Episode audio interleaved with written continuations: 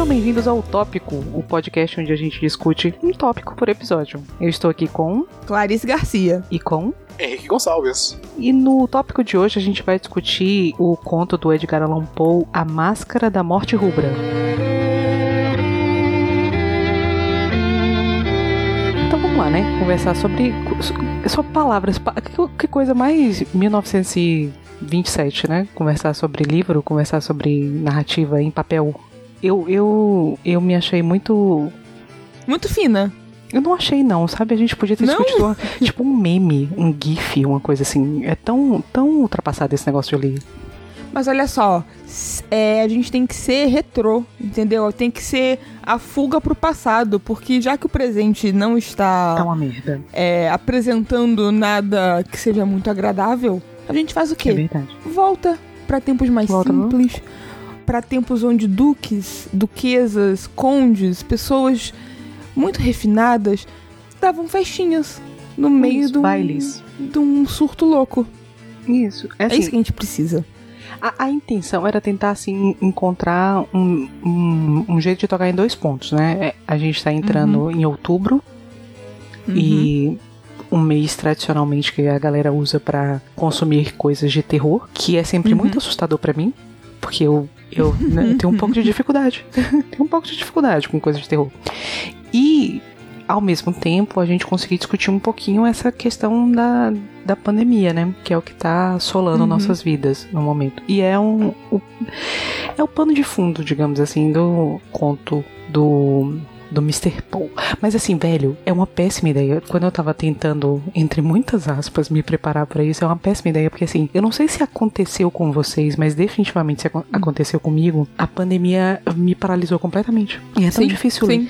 Sim. É, assim, é, eu admito que eu esse ano eu tava com um plano de tentar ter um ritmo de leitura melhor. Um ritmo de leitura que eu sei que nunca mais vai ser o mesmo. Uhum. Mas é, foi meio que uma, aquelas promessas que você faz, assim, meio silenciosos pra si mesmo, sabe? Uhum. Obviamente, é, meus planos foram semi-interrompidos. Também eu fiz essa promessa em novembro do ano passado, mais ou menos. Então, eu não foi aquela coisa de promessa de final de ano, de início de ano, sabe? E eu tava num ritmo bom, porque eu ia trabalhar, eu conseguia ler no, né, no caminho, na ida e na volta. E eu tinha um bom tempo, né, pra fazer isso. E a pandemia, claro, atrapalhou um pouco, mas eu ainda me esforço bastante pra tentar ler um pouquinho, assim. Tem semanas que eu não leio nada, tem semanas que eu já tô um pouquinho melhor. Eu, geralmente, eu leio antes de dormir, sabe? Eu tento ali tirar um tempo antes de dormir pra ler, nem que sejam duas páginas. E com um conto, assim, tão curtinho, que eu não imaginava que ia ser tão curtinho, sabe? Quando você falou que ele era curto, ele era curto Mesmo. era não, né? É, ele é curto mesmo, sabe? Então, se você tá ouvindo e tá também nesse estado, né, ansioso ou de que não consegue se concentrar, e eu reforço pra você dar uma chance, porque quando eu percebi tinha acabado e ele foi me envolvendo e Uhum. ele realmente é muito curto, deve ter, eu li no Kindle, né, então é difícil saber o tamanho físico dele, mas ele deve ter o quê? Umas cinco páginas? É, ele é bem curtinho. Não, é é uma coisa muito interessante, porque eu também eu não, eu não sabia de nada, eu não sou uma pessoa que lê. Eu estou tentando ser essa pessoa, mas eu estou falhando miseravelmente. Tipo, quando a Pan falou, né, essa, essa sugestão e tal, a primeira coisa que eu fiz foi olhar no Google pra ver quantas páginas que eram, porque se fosse, sei lá, umas 20, eu já ia ficar um pouco, sabe, com um pouco de dificuldade e tal, assim. Eu, eu não sou muito bom em focar, eu acho. A menos que seja algo que me prenda, talvez. Aí quando eu vi que. Acho que no Google tá falando que eram umas 9, 8 páginas. E aí, quando eu fui ler de verdade, acho que não passou de 5, talvez. Aí, durante a minha, a minha pesquisa, aparentemente isso é uma coisa muito é, comum do Edgar Allan Poe, né? Aquela coisa de escrever contos que você consegue ler numa sentada, né? Tipo, aquela coisa de você lê e pronto. Acho que é uma coisa que ele mesmo fala que é no momento que você se levanta ou quando você para de ler, é, você perde a imersão da coisa. Uhum. Então, a, a intenção é justamente ser uma coisa bem curtinha, te prender e tal. E foi o que aconteceu comigo. Eu, eu me prendi, eu, assim, eu fiquei preso, eu li do início ao fim. Eu não sei, tipo, eu acho que uma coisa que livro e ler em geral nunca me pegou muito é justamente essa questão de. Sei lá, antecipação, talvez acho que é a palavra correta. Uhum. E eu não sei, tipo, às vezes eu, eu não conseguia ler da maneira que o escritor quer que eu leia. Então, Uhum. sei lá, de vez em quando parecia que eu, eu perdi um pouco ali a, a atenção, eu acabava desviando pra alguma outra linha, ou senão alguma coisa, sei lá, ficava meio monótona pra mim ou algo do tipo. Eu tava lendo umas outras paradas recentemente, é, quadrinhos e etc, que eu, que eu comecei a fazer também. E eu não sei, parece que eu consegui pegar essa habilidade. Então, quando eu fui lendo, foi uma sensação de terror, sabe? Aquela coisa de você ler a cada linha e se adentrar naquele mundo, assim. Uhum, Então uhum. foi, uma, foi uma experiência mesmo, que é algo que eu não esperava ter, eu acho. Eu não sei, eu acho que eu não, eu não tava botando muita fé em livros em geral. Imagino então que foi o primeiro conto do, do Paul que você leu, né, Henrique? Sim, com certeza. Assim, o, o Paul eu, eu conheço e tal, né? Porque é, é um, Uhum. né, um ícone da cultura pop e tudo mais, mas eu mesmo nunca li nada dele. É, então, é doido porque eu, eu cresci é, lendo muito, né? Eu, eu cresci tendo livros quase como minha fonte primária de entretenimento, por assim dizer. Mas se eu li, se eu li um conto do Paul quando eu era adolescente, sabe? Quando você é adolescente, você quer ler os clássicos e você quer pagar de culto e tal. Mas assim, é, de que adiantou? Porque eu mal lembro se li ou não. Assim, definitivamente tenho livros do Paul é, lá no Rio, né? Que é minha biblioteca pessoal, grande parte lá no Rio. Mas eu, eu mal lembro, assim, e também sei mais do Paul por osmose do que por ter lido algo. E eu sei que, assim, meu pai, ele até comentou no, no último tópico que ele ficou animado pra ouvir esse episódio porque ele gosta muito do Paul. E eu lembro que provavelmente quando eu, eu li foi também muito por conta dele, por influência dele. Mas também não posso dizer que né, eu já tinha um conhecimento muito profundo da, da escrita dele, então eu também fui pega de surpresa, assim, tanto pela duração do conto, Uhum. Quanto por, né, por isso que, o- que o Henrique falou, que cada linha, ela te prende ali, e é um conto que tem muito dessa coisa claustrofóbica e muito de você sentir que tá presente naquele, naquele local onde o, o conto se passa. Fiquei muito positivamente surpresa, e eu quero saber a história da Pan com a literatura do Edgar Allan Poe. Então, não tenho. A, a questão é bem essa. Na verdade, a única coisa que eu conheço do Poe, fora né, toda essa interferência que ele tem na cultura pop, tá aí é, imiscuído de, de, de muitas formas em, em várias mídias, né? Não Uhum. só nas adaptações, mas também como referência. Mas a única coisa que eu conheço realmente do Poe é o Corvo, só. Ele é um, um escritor por quem eu sempre tive uma enorme curiosidade, porque Uhum. eu já disse pra vocês né, que eu gosto muito de, de narrativas. É, tanto de literatura quanto de televisão, de coisas sobre de, de detetive. E o Poe é um dos primeiros autores que cria esse, essa figura do detetive que a gente conhece hoje em dia. E eu sempre tive muita curiosidade pra consumir a obra dele, até porque né, é um cara super falado e tal. Mas eu, eu morro de medo. porque eu tenho essa relação com histórias de terror que eu realmente fico horrorizada. Eu sou uma pessoa que eu me afeto muito com coisas que na verdade nem foram propriamente pensadas pra causar o efeito de espanto ou de terror. Eu sou muito O que no- é o caso desse conto, né? Sim, é- que é uma É. coisa. É, é muito sutil, né? O jeito como, Uhum. como ele estabelece o terror aqui. Eu, eu sempre tive uma enorme curiosidade, mas ao mesmo tempo uma resistência também muito grande, porque eu às vezes me pego sofrendo muito. Em, em- Uhum. Até em livros, assim, por exemplo, eh, há pouco tempo atrás eu tava tentando ler um livro do, de um escritor que chama Kauf. E aí ele. A, a diabo do livro começa com ele narrando a relação dele com o corpo do pai. E aí, velho, eu tive Uhum. que encerrar. O, o livro é autobiográfico, assim, é uma narrativa autobiográfica, uma, uma autobiografia romanceada, na verdade. Enfim, essa coisa meio entre fronteiras que tá rolando na literatura contemporânea hoje em dia. Mas é uma coisa Uhum. que o cara tá falando simplesmente de uma experiência que ele viveu com a morte do pai dele. Não é uma coisa que é pensada, ele não tem um, um efeito pensado ali pra causar asco. Muito pelo contrário, ele é muito cru na, na maneira como ele tá narrando, mas o jeito como ele vai descrevendo a relação dele com o cadáver do pai foi suficiente pra me encher de pânico e eu não consegui continuar. Então, eu sempre tive essa resistência com o Poe, até porque ele, como ele é um escritor do século XIX, que já é uma época assim de, né, da tradição de um gótico, ao mesmo tempo que era o processo do desenvolvimento das ciências, então tem sempre um terror meio realista e tal. Era uma coisa que sempre me pegou no medo. Então eu vi aqui como uma oportunidade porque tava todo mundo falando a respeito do conto. Eu já tinha uhum. lido um pouco sobre ele num, num artigo de uma revista sobre leituras da pandemia e tal. E eu falei, pô, ah, pode ser uma Inclusive, ótima... eu acho que eu encontrei esse artigo enquanto eu pesquisava pro podcast.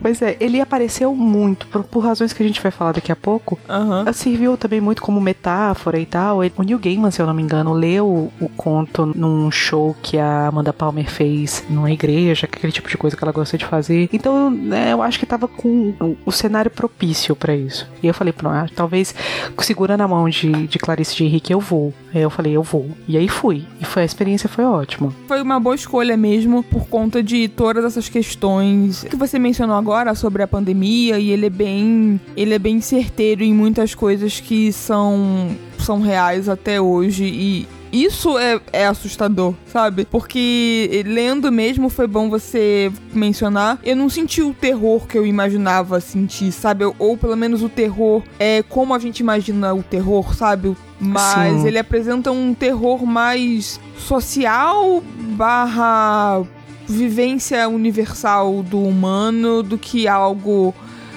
ou sobrenatural ou macabro ou qualquer coisa nesse sentido. Inclusive eu tava comentando com um amigo meu, o Oscar, que eu não sei se vai ouvir esse podcast, mas um beijo, Oscar. Oi, Oscar. E ele falou que ele acho que já tentou ler Paul, mas isso acabou decepcionando um pouco ele, ou eu não lembro exatamente em que termos ele colocou, mas que ele também esperava ter algo mais parecido com o terror como a gente conhece e teve essa estranheza de, de encontrar outra coisa, sabe?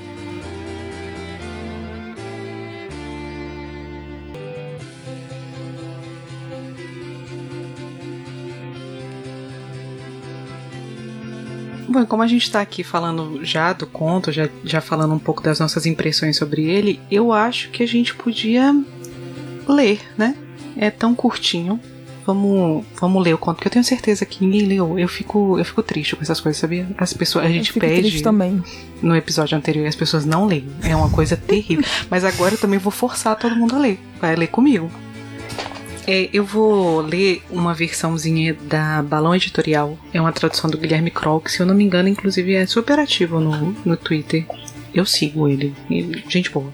Comprem lá o livro. O livro não, o conto da Balão Editorial na, na Amazon. Tá bem baratinho, é dois e pouco.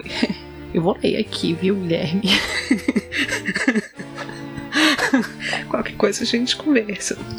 Mas já fiz um publi, eu acho que, né? Então vamos lá. A Máscara da Morte Rubra, por Edgar Allan Poe, narrado por Pamela Moura.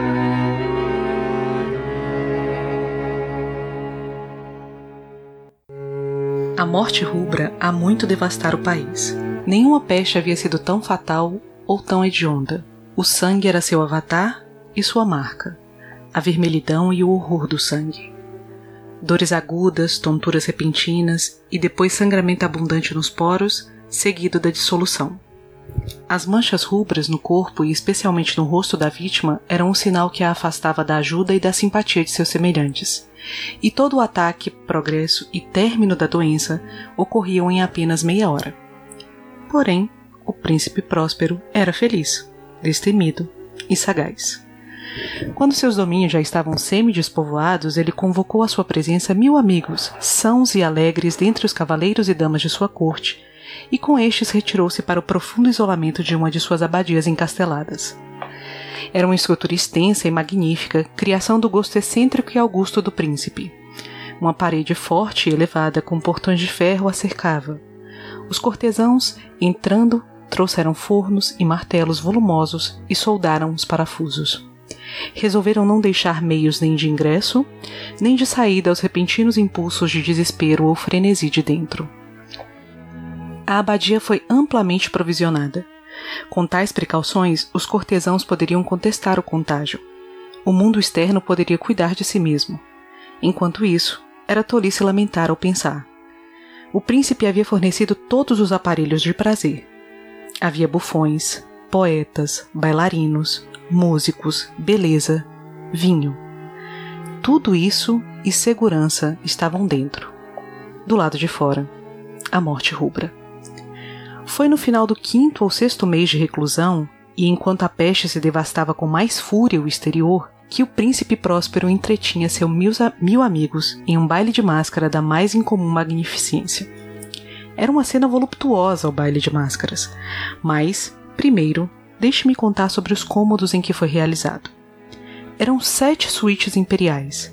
Em muitos palácios, no entanto, essas suítes formam uma vista longa e reta, enquanto as portas dobráveis deslizam de volta quase para as paredes de ambos os lados, de modo que a mirada de toda a extensão é dificilmente impedida. Ali, o caso era bem diferente, como se poderia esperar do amor do Duque pelo bizarro. Os apartamentos eram tão irregulares que a visão abarcava apenas um pouco de cada vez. Havia uma curva acentuada a cada 20 ou 30 metros e a cada curva um novo efeito.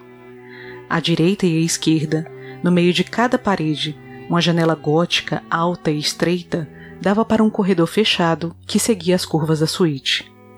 Essas janelas eram de vitrais, cuja cor variava de acordo com o tom predominante das decorações da câmara em que se abriam, que na extremidade oriental foi pendurada, por exemplo, em azul, e vividamente azuis eram suas janelas. A segunda câmara era roxa em seus ornamentos e tapeçarias, e aqui os painéis roxos. A terceira era verde por toda parte, e os caixilhos também. A quarta foi mobiliada e iluminada com laranja, a quinta com branco, a sexta em violeta. O sétimo apartamento estava envolto em tapeçarias de veludo preto penduradas por todo o teto e pelas paredes, caindo em dobras pesadas sobre um tapete do mesmo material e matiz.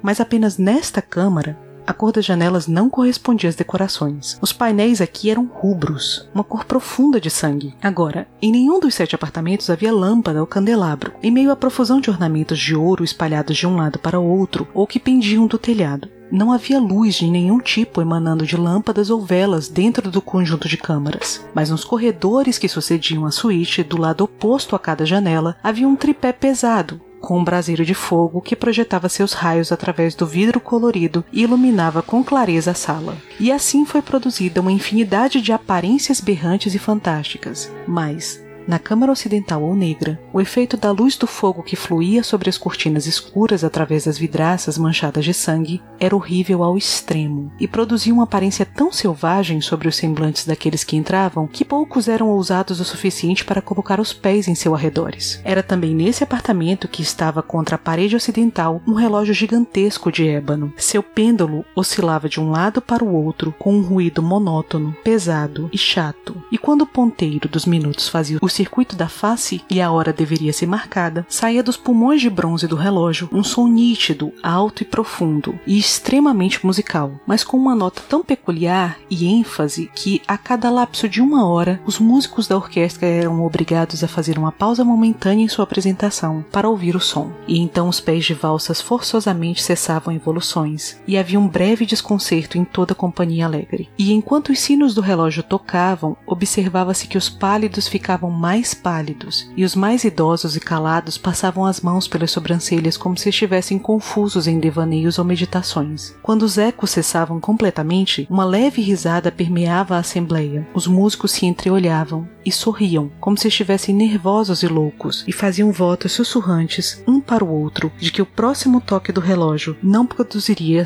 emoção semelhante. Depois de 60 minutos, que abrangem 3.600 segundos do tempo que voa, vinha ainda outro toque do relógio, e então acontecia o mesmo desconcerto, tremulação e meditação de antes. Porém, apesar dessas coisas, foi uma festa alegre e magnífica. Os gostos do Duque eram peculiares. Ele tinha um bom olho para cores e efeitos. Desconsiderava a decoração da moda. Seus planos eram ousados e ardentes, e suas concepções reluziam com brilho bárbaro. Alguns pensariam que ele era louco. Seus seguidores sentiam que não era louco. Era necessário ouvir, ver e tocá-lo para ter certeza de que ele não era louco. Ele havia dirigido em grande parte os enfeites móveis das sete câmeras por ocasião dessa grande festa, e foi seu próprio gosto orientador que deu caráter aos mascarados. Pode ter certeza que eram grotescos. Havia muito brilho, purpurina, pungência e ilusionismo. Muito do que já se tinha visto em Hernani. Havia figuras de arabesco com membros e pontas inadequados. Havia fantasias delirantes, como as modas loucas. Havia muito da beleza, muito da devassidão, muito do bizarro. Algo de terrível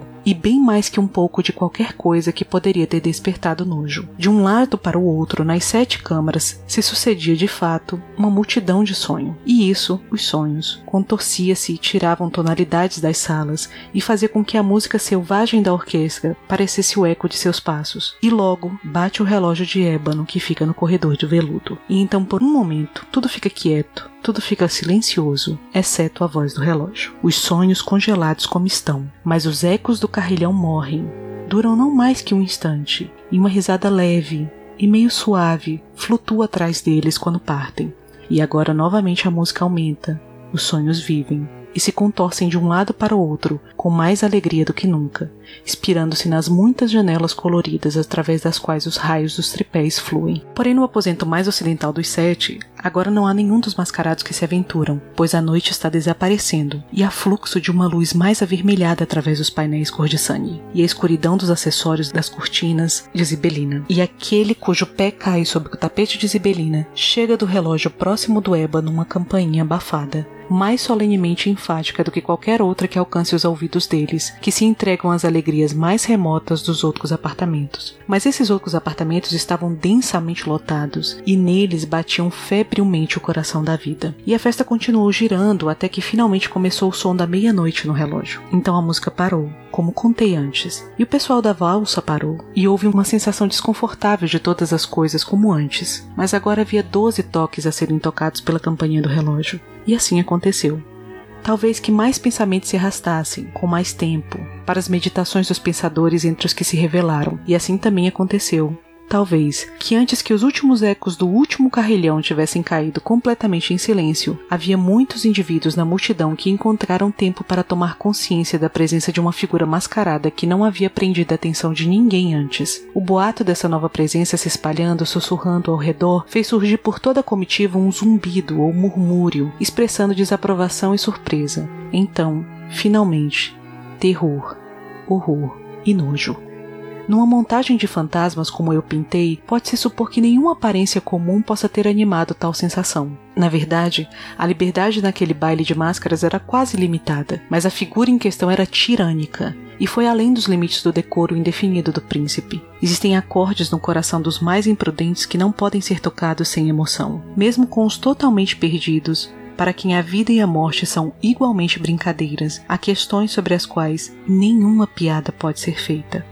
Todos os participantes, de certo, pareciam agora profundamente sentir que no figurino e no comportamento do estranho, nem a inteligência nem a propriedade existiam. A figura era alta, magra, envolta da cabeça aos pés em tecidos funerários. A máscara que ocultava o rosto, tão parecida com a de um cadáver enrijecido que o escrutínio mais próximo não teria dificuldade em detectar a fraude. E, no entanto, tudo isso poderia ter sido suportado, se não até aprovado pelos foliões loucos ao redor, mas o ator chegou ao ponto de assumir o tipo da morte rubra. Sua vestimenta estava envolta em sangue, e sua sobrancelha larga, com todas as características do rosto, manchada pelo horror escarlate. Quando os olhos do príncipe Próspero caiu sobre essa imagem espectral, que, com um movimento lento e solene, como se mais plenamente sustentasse seu papel, andava de um lado para o outro entre as valsas, viu-se convulsionado, no primeiro momento com um forte estremecimento de terror ou de medo, mas no próximo, sua testa ficou vermelha de raiva. Quem ousa? Com voz rouca exigiu saber dos cortesões que estavam perto. Quem ousa nos insultar com essa zombaria blasfema? Agarre-o e lhe tirem a máscara para que possamos saber a quem devemos pendurar ao nascer do sol das ameias. O príncipe Próspero estava na câmara oriental, azul, ao proferir essas palavras. Elas ressoaram pelos sete aposentos em alto e bom som, pois o príncipe era um homem corajoso e robusto, e a música ficou silenciosa quando ele acenou com a mão. Foi na sala azul onde estava o príncipe, com um grupo de cortesãos pálido ao lado. A princípio, enquanto ele falava, houve um ligeiro movimento rápido desse grupo na direção do intruso, que no momento também estava próximo, e agora, com passo deliberado e imponente, aproximava-se mais do interlocutor.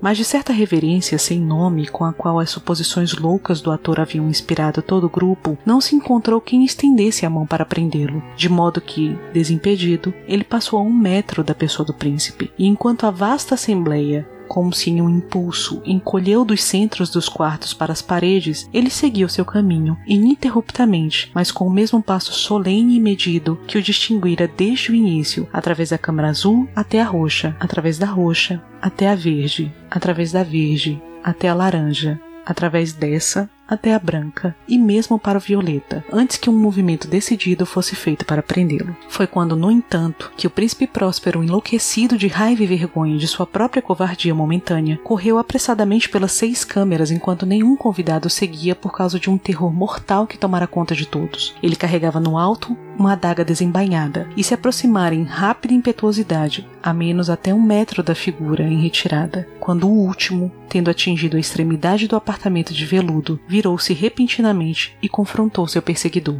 Houve um grito agudo, e a adaga caiu brilhando sobre o tapete de Zibelina, sobre o qual imediatamente depois caiu prostrado, na morte, o príncipe Próspero. Então, convocando a selvagem coragem do desespero, uma multidão de foliões imediatamente se jogou no apartamento preto e, agarrando o ator, cuja figura alta permaneceu ereta e imóvel, à sombra do relógio de ébano, ofegou em horror indizível ao encontrar as faixas e a máscara cadavérica que eles manipularam com grosseria tão violenta, não habitadas por qualquer forma tangível e agora tinham sido reconhecidas a presença da morte rubra. Tinha vindo como um ladrão noturno. E um por um largou os foliões nos salões, cobertos do sangue de seus convivas, e cada um que morreu na postura desesperadora de sua queda. E a vida do relógio de ébano terminou como a dos últimos dos foliões, e as chamas dos tripés expiraram, e as trevas, a perdição e a morte rubra tomou domínio ilimitado sobre todos.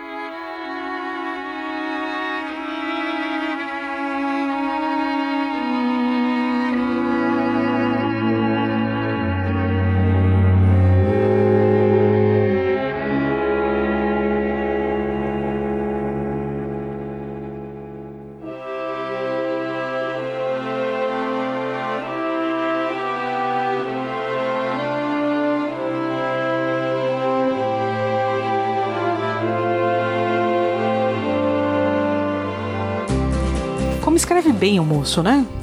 Escreve, assim. tenho, tenho que ousar em admitir que ele escreve. Eu, eu, li três vezes, mais ou menos, né? Porque eu li, a gente ia gravar num dia qualquer, aí eu, né, eu tinha lido antes, aí eu meio que acho que li no dia, e aí ouvindo você você ler, eu fui lembrando porque a primeira vez que eu li foi realmente bem bem impactante, assim, a a parte quando o, o relógio chega na meia-noite e tem toda a coisa mais longa, tipo, eu senti, sabe, quando eu lia realmente parecia que o tempo tinha parado ali para mim também enquanto Sim, enquanto eu é, lia. é um silêncio, né? Uhum. Toda, toda a descrição, assim, todo o peso das palavras eu, eu senti bastante enquanto eu lia da, da primeira vez.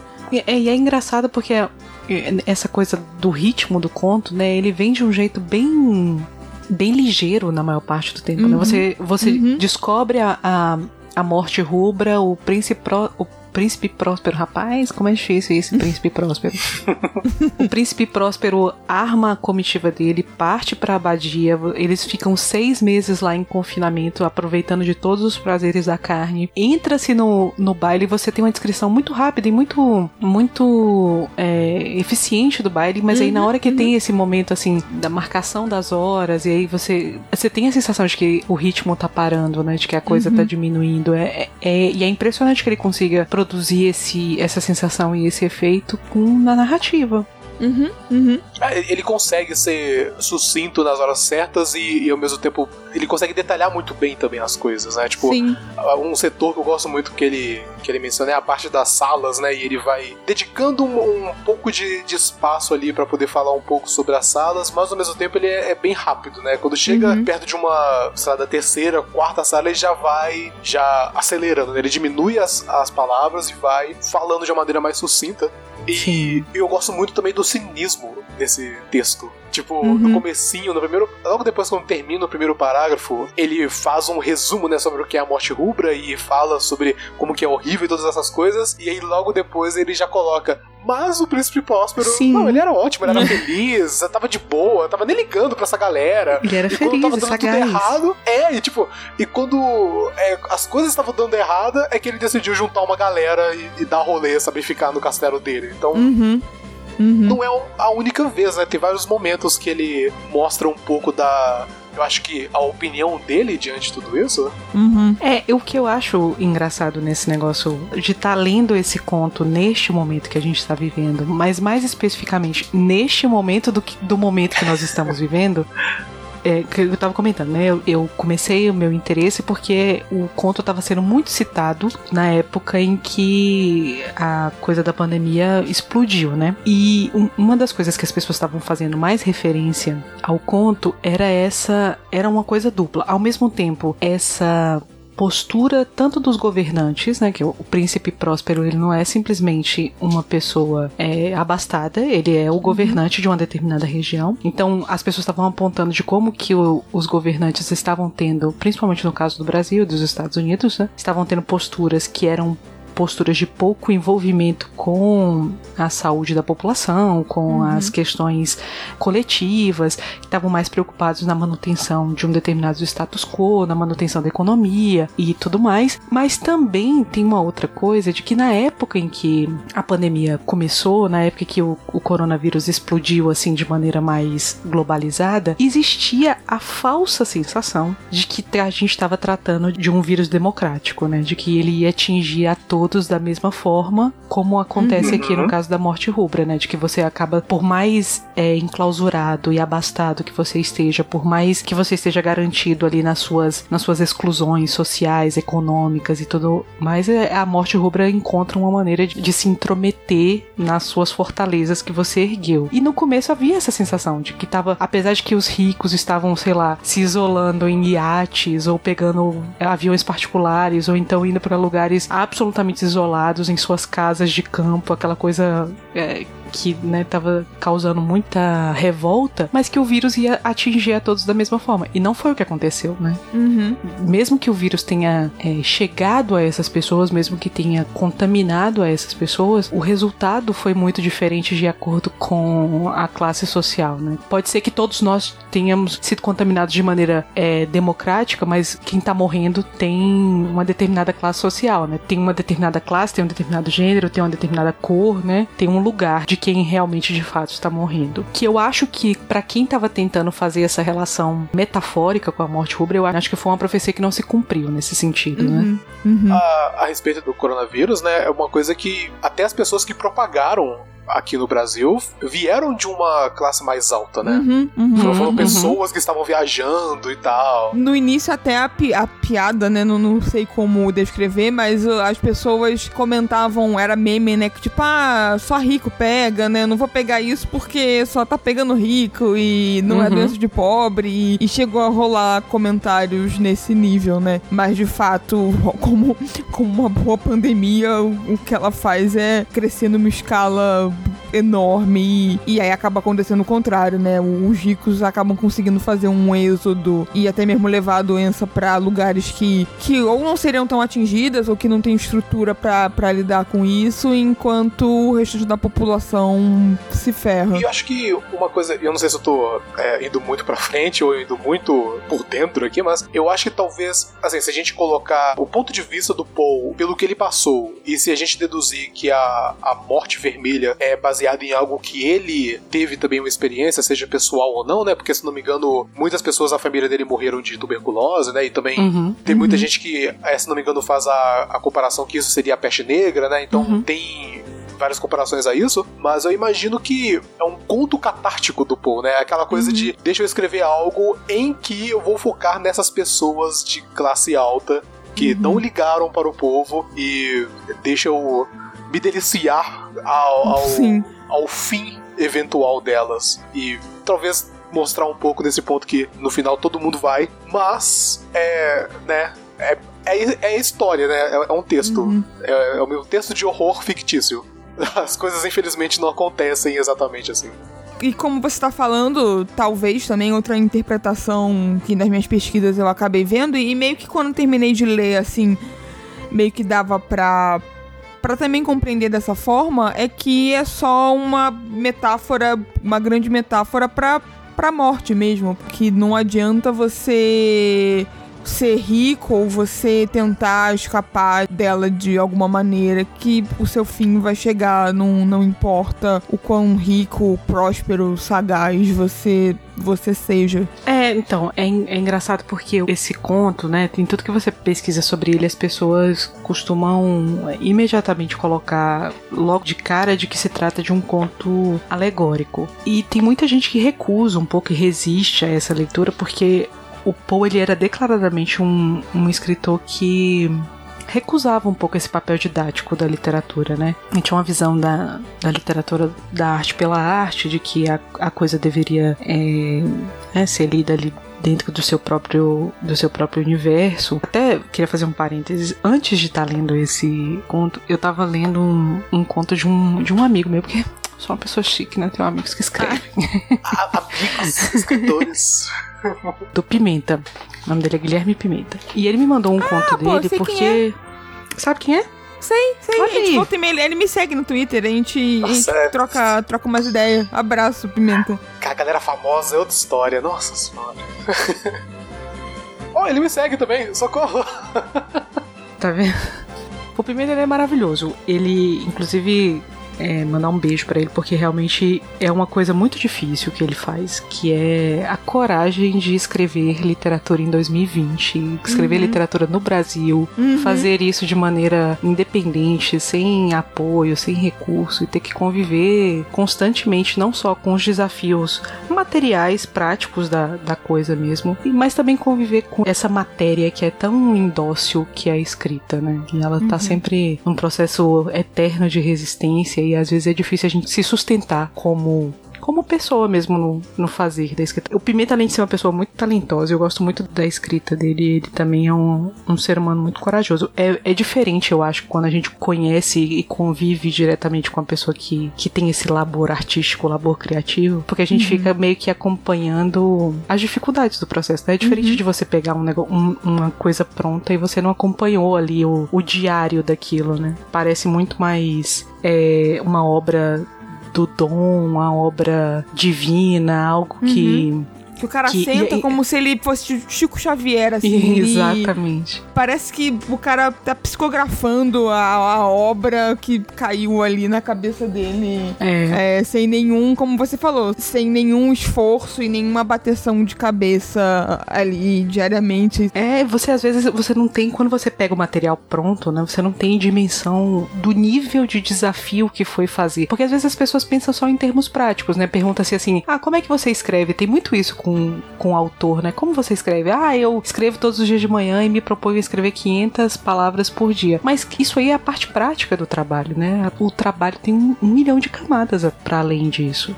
É, e criatividade é uma, é uma, parada muito diferente, né? Tem pessoas que conseguem é. fazer tanta coisa em tão pouco tempo, e, ou senão às vezes é a própria pressão, né? E acaba ajudando a, a, a sair a criatividade, sair algo, algum, uhum. algum, trabalho. Então é, varia de cada pessoa. Sim, e tem, tem um. Eu acho que qualquer pessoa que trabalha com criação, é, ou com. Nem, às vezes assim, o trabalho acadêmico tem muito disso também. Você sempre fica num, num processo que é um processo muito psicoanalítico, né? Você termina aquilo e a, existe o, o, objeto, existe o texto, existe o livro, existe, sei lá, o vídeo, o filme, a pintura, mas também existe um trabalho de reconhecimento que você foi fazendo durante, durante a feitura da coisa, que é um trabalho sobre você, né? Você, você se desafia muito durante um milhão de síndrome de impostor, um milhão de por que, que eu tô fazendo isso, de tentar determinar seu, seu valor a partir do que, né, velho? É uma das coisas mais difíceis, eu acho, talvez na criação, é que até o, o troço estar pronto e estar no mundo, você só tem que ficar contando com a sua validação e, e constante uhum. recepção de si mesmo, né? É você e você mesmo. É um trabalho que ele não funciona dentro da lógica capitalista uhum. de você, de você, ah,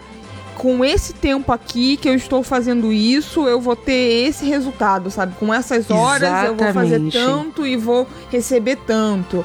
É um trabalho, como você falou, tem, tem dias que o escritor vai sentar, ou né, o artista, como como for, ele, ele vai dedicar aquele tempo e provavelmente não vai ter nenhum resultado. E, e com isso também a sociedade, tipo, ah, mas porra, o que, que você faz? É, é todo um conjunto global de, de fatores que acaba deixando o trabalho realmente desgastante. Pois é. Então, eu, eu, eu fico muito admirada mesmo de pessoas que criam em geral, Sim. do Pimenta em particular, porque eu entendo o texto, eu não trabalho com texto não mais, pelo menos, mas eu entendo as dificuldades do texto, eu não entendo isso para cinema, não entendo para vídeo, não entendo para criação de conteúdo no YouTube. Eu acho que eu entendo um pouquinho para podcast, mas é só um pouquinho mesmo. Mas assim, eu- eu- a coisa do, do texto eu entendo e por entender eu, eu tenho dimensão do, do tamanho da coragem que precisa para fazer o que ele faz. E aí ele me mandou um, um conto dele, muito generosamente, que ele me mandou sem me cobrar.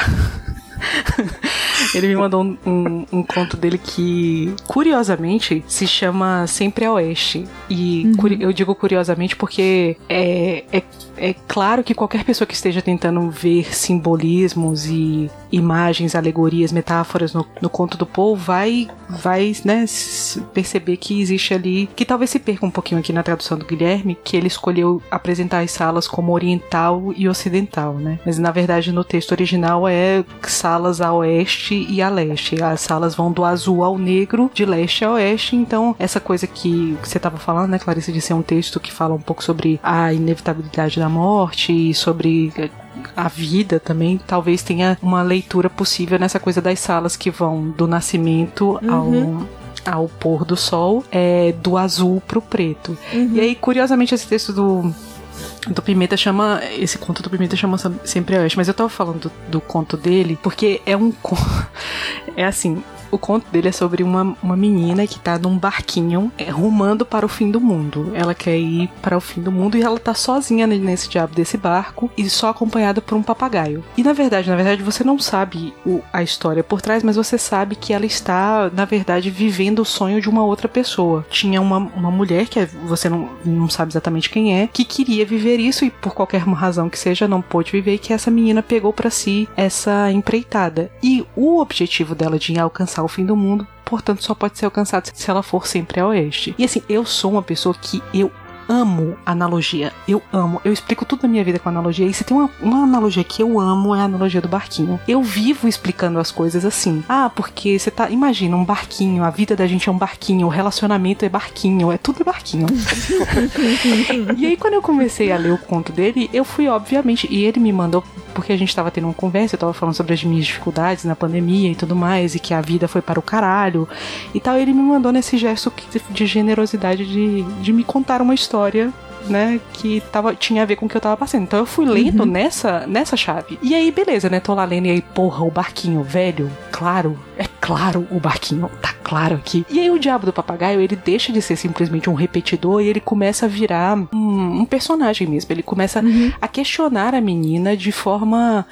E aí voltamos, né? De forma filosófica e terapêutica ao mesmo tempo. Umas, umas perguntas bem de, de analista mesmo. Tipo, por que, que você tá fazendo isso? Sabe essas coisas assim? Por que, que você tá fazendo isso? E aí, em um determinado momento, ele fala, ele pergunta sobre isso. Por que, que você tá vivendo um sonho de uma outra pessoa? O que, que te fez tomar essa decisão? E aí a menina vai responder que ela não sabe explicar exatamente por quê. Que, a- que as coisas na vida são meio que num ímpeto, num impulso. E aí o papagaio fala assim: Ah, como o vento na vela, e aí a menina diz uma coisa que quando eu tava lendo o texto do Paul e me, me remeteu imediatamente, essa é a razão desse imenso parêntese, que ela diz assim: Isso não, eu re- me recuso a aceitar que meu barco vire uma alegoria. E é claro que, assim, de muitas formas, o texto do Pimenta é, obviamente, também um, um texto alegórico sobre a vida, sobre essa coisa de você né, enfrentar os desafios em busca de um objetivo que às vezes não tem nenhum, nenhuma substância a não ser o ímpeto, o impulso. E é claro que o texto do, do Paul também pode ser lido a partir de, uma, de um exercício alegórico, por mais que ele não queira que seja. Mas às vezes o texto recusa, né? E o autor também fala assim: não, não quero que seja uma alegoria, mas Por, por eu. mais que seja.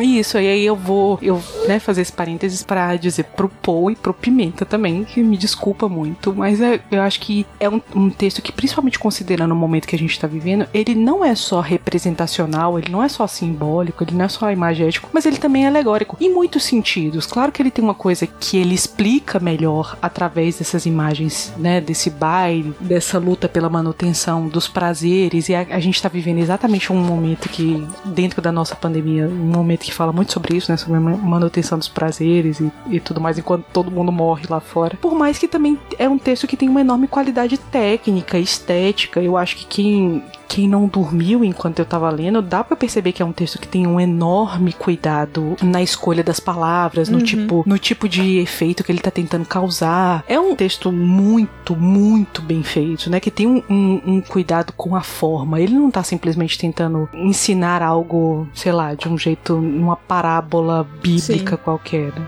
Não que a parábola bíblica não tenha qualidade, não foi isso que eu disse. Eu tô só dizendo que não é que ele esteja simplesmente querendo veicular uma mensagem sem nenhum tipo de cuidado com a forma. Ele tem um enorme uhum. cuidado estético. Tem um, um, uma série de, de leituras possíveis e uma série de símbolos que eu acho que, que isso não é trair a tradição do Poe. Porque pelo pouco que eu conheço dele, eu já disse eu só conheço o Corvo, ele é um autor muito simbólico, né? E aqui uhum. a gente tem uma série de, de elementos que a gente pode pincelar aqui como coisas que falam sobre outras coisas. Eu acho, principalmente, mesmo que seja um texto tão curto, ele traz camadas e camadas demais, né? Não, é, é impressionante impressionante o quanto o Paul consegue fazer num espaço tão curto. É como você falou, o quanto ele consegue trazer, o tanto de temática e discussão que ele consegue trazer num texto e, e também o apelo, o apelo estético, a forma como ele escreve de uma maneira tão sucinta, tão curta, é, é realmente genial. É, obviamente eu tava já esperando algo bom, mas eu realmente fiquei a, a surpresa de ao ler e, e terminar final foi, foi muito grande. É, eu acho que todos esses, esses detalhes, esses exemplos que vocês mencionaram, é meio que o que faz ele ser algo que é atemporal, né? É uma uhum, obra uhum. que foi lançada em 1842. Não, é, é, sim, obrigada por trazer à tona a palavra atemporal, porque é exatamente o, o que melhor descreve esse conto. Sim. E é muito louco que, né, na época as pessoas não deram muita muita atenção, né? Aparentemente o Poe ele ficou muito mais conhecido depois de sua morte, com o tempo que as pessoas é, começaram a perceber mais a sua escrita, né? E, e toda a, a, ideia que ele criou, né? Em questão de horror gótico. Apesar que, até onde eu sei pelo menos, esse conto não é necessariamente tão gótico assim quanto os outros contos dele. É, mas é assim, para mim, todas essas coisas que vocês mencionaram é o que faz algo ser tão atemporal, e isso vale para mim tanto para texto quanto para música, uhum. filmes, jogos. São, são essas coisas que fazem pessoas como a gente, vulgo todas as pessoas, quererem uhum. comentar sobre isso mesmo depois de tanto tempo, seja porque é algo extremamente bem feito e é muito interessante, e é muito legal e tem muito ao, ao, ao se falar, ou porque acaba combinando, infelizmente, com o tempo que a gente tá vivendo, ou seja, Sim. por N motivos, né? É, e é, trago mais uma vez que é muito da coisa de descrever a natureza humana, sabe? Isso para mim é a parte mais assustadora, porque, sei lá, é um sentimento de que a gente permanece igual fazendo as mesmas coisas ou, ou tendo impulsos muito semelhantes do que eram a, a coloque qualquer tempo atrás, sabe? 10 anos atrás, 50, 100. Mais de 100 anos. É, é, é, assim, é assustador. É assustador você ler um negócio que podia ter sido escrito hoje, sabe? Tirando, claro, uma palavra aqui, um, um, uma forma, né? A forma, o estilo do, do texto e tal. Ou nem isso, né? Porque hoje, pensando em literatura contemporânea, realmente isso podia ter sido escrito hoje, assim. Então, é, é muito, é muito maravilhoso, assim, assustador e maravilhoso. Essa coisa que vocês estavam falando sobre o conto ser atemporal, eu acho que o Paul, ele consegue fazer isso de duas formas, não só porque o assunto é atemporal, né? É, uhum. É, como como o Henrique falou, a Clarice também, né, tava apontando essa coisa de ser uma parada sobre a natureza humana, sobre a nossa condição humana, e principalmente essa coisa da, da nossa condição de de mortais, né? Que é, não dá para se esconder da morte, não dá para se encastelar da morte. Ela entra mesmo e invade os lugares. Mas eu também acho que ele consegue fazer isso na escolha da forma narrativa também.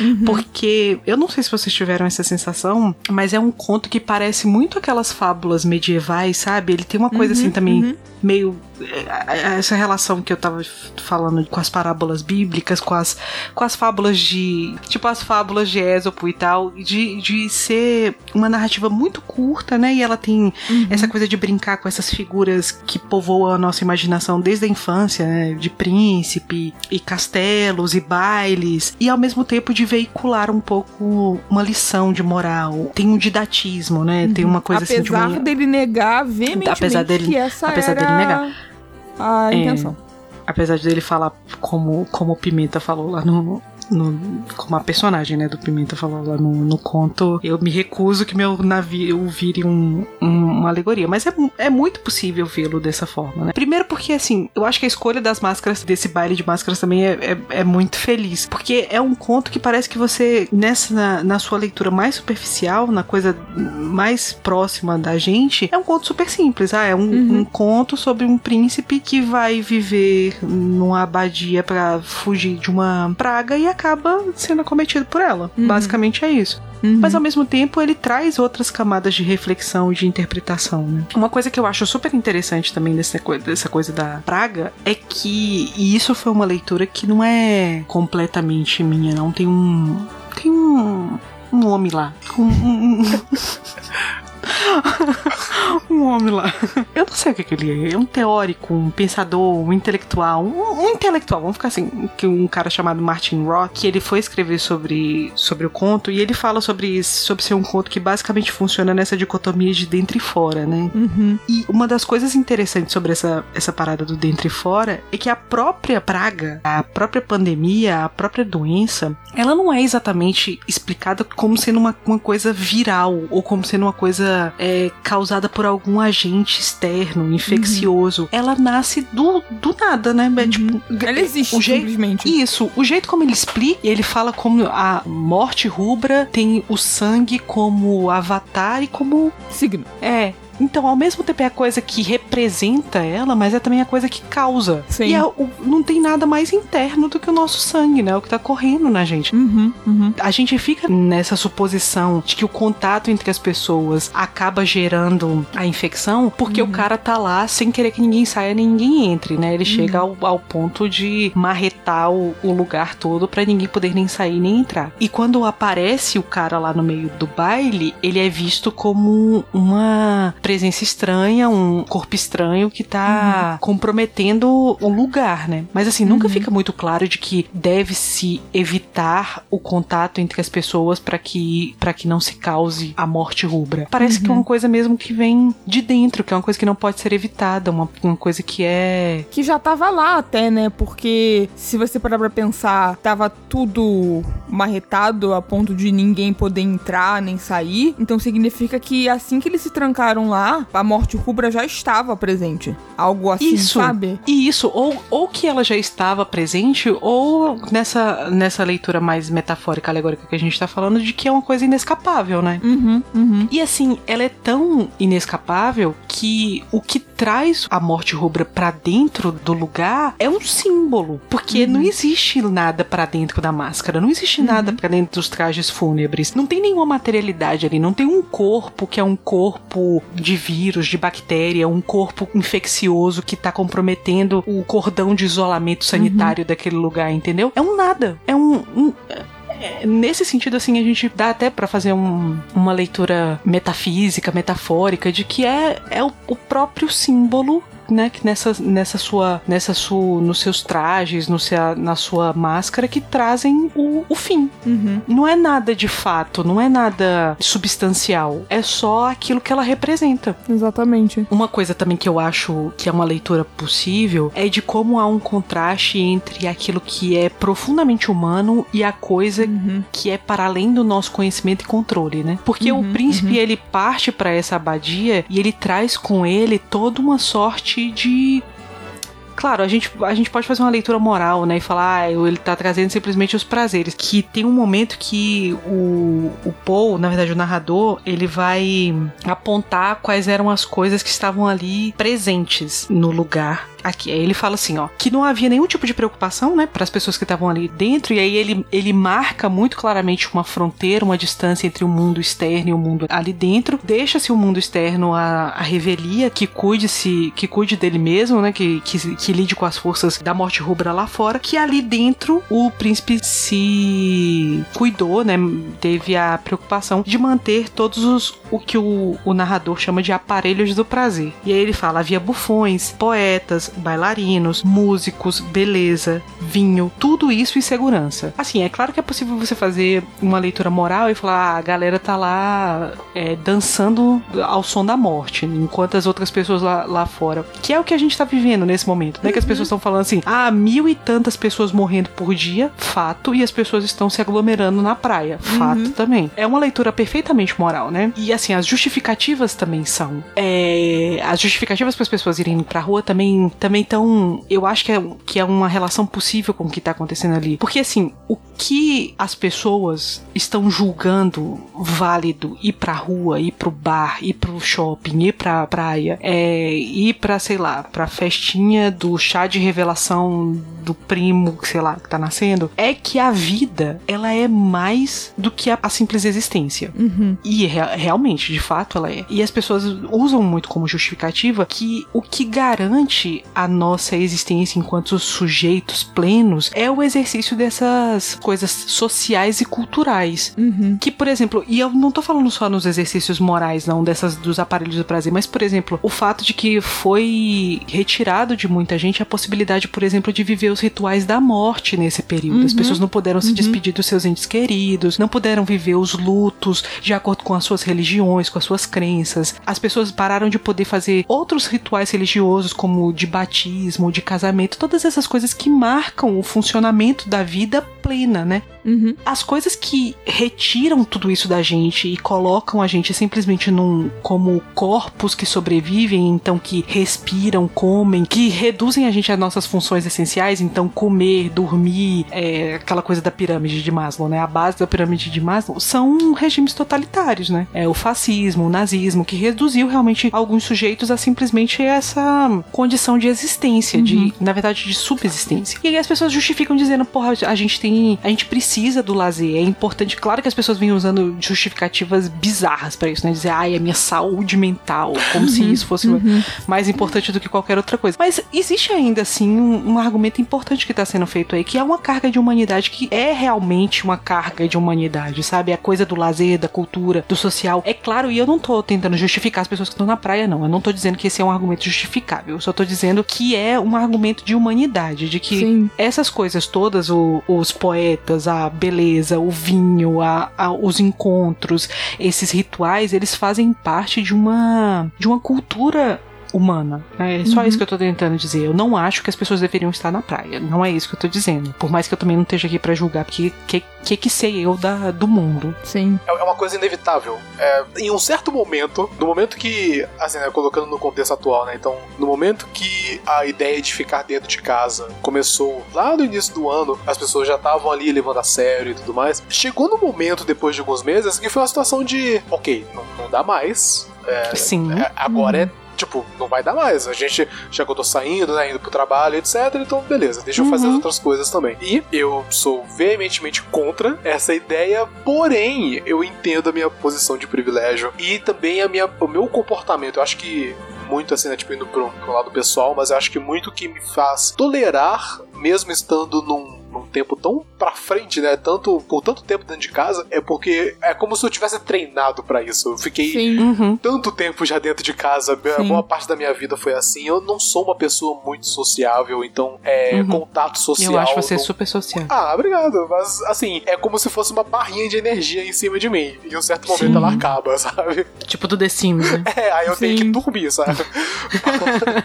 mas o, o é algo que, tipo, eu, eu não busco isso, eu acho. Claro que, uhum. assim, acho que uma coisa que aconteceu comigo foi no domingo passado, na data que a gente tá gravando, então, finalzinho aqui de setembro, que tava fazendo né, bastante sol aqui em BH, e eu fiquei tipo, meu Deus, que legal seria se eu estivesse, sei lá, na mesa de um bar, sabe? Trocando Uhum. ideia com o meu amigo Pedro, que faz meses que eu não vejo ele, ou a galera que eu sempre encontro também. E aí é uma situação. Jogando um truco, né, Henrique? Batendo, batendo naquela mesa de, de plástico. Assim, eu, eu não sei jogar truco. Revelação. Não! Eu Eu mas também não, olha aí. mas enfim. Yes. Mas você pode simplesmente falar aqueles, aqueles ditadozinhos, tipo, subir do muro, cair de costa, é tu, seu bosta, uma coisa assim. Você pode fazer isso. Mas assim, sentar numa mesa de bar, não que eu faça isso, né? Porque né, tá foda. Não tenho amigos. Mas assim, é. Sentar Como não, num. Juan? Oxe, Não, vou desligar aqui agora. numa- Sentar numa mesa de bar virtual, então. Contar uma história dizendo assim, até aí tudo bem. Ou então. ou então. Mas você não sabe. faz, faz uma diferença, né? Não, eu. Sabe o que. Uma coisa que eu me lembro a primeira vez que eu saí de casa, mesmo na pra ir pra coisa essencial, foi pra primeira vez que eu fui no, no supermercado. Porque logo quando eu cheguei na casa de minha mãe, Uhum. ela tinha feito um. Porque eu vou dizer uma coisa aqui que, que talvez seja reveladora pra vocês, assim, é um, um breaking news. Minha mãe previu a pandemia. O quê? Peraí. Tô falando. Em que sentido? Porque assim, eu não. Eu, eu vou falar até baixo porque ela não ouviu. Eu não. Eu não concordo com nada do que minha mãe disse. Mas na época, porque o negócio na China começou no final do ano passado, não foi? Sim, sim. é. Minha mãe cantou a bola de que o negócio ia chegar aqui. Antes, assim, na época que tava rolando na China, ela cantou a bola de que ia chegar aqui. E aí, na época, antes da pandemia acontecer, enquanto isolamento, quarentena, as medidas e tal, ela tinha feito um supermercado grande porque ela estava super preparada. Eu vou dizer pra vocês porque que minha mãe anda muito separada, preparada. Porque minha mãe é separada também, mas a, por que que ela tá, tava muito preparada? Porque recentemente, né, meu- a gente botou TV a cabo aqui na casa de minha mãe e tal. Não, re- não foi recentemente isso, mas recentemente minha mãe virou uma louca consumidora dos canais da Discovery. E tipo, minha mãe consome Largados e Pelados e aqueles. a- aquele programa da galera que faz preparação para cenários apocalípticos. Sei, sei. Minha mãe consome isso igual uma maluca. E aí ela tava super pronta. Quando eu cheguei aqui, ela tinha um mercado grande, que não é coisa que minha mãe normalmente faz. Ela tinha um mercado grande Uhum. pronto. Porque ela Do sabia que a tipo aquelas vinha. pessoas que compravam 30 milhões de rolos de papel higiênico. Por aí ela tava. E assim, papel higiênico realmente foi uma. Enfim. Aí demorou um tempo pra eu ter que ir no supermercado. E quando eu fui no supermercado pela primeira vez, cara, as coisas que antes passavam completamente desapercebidas por mim. Coisas que.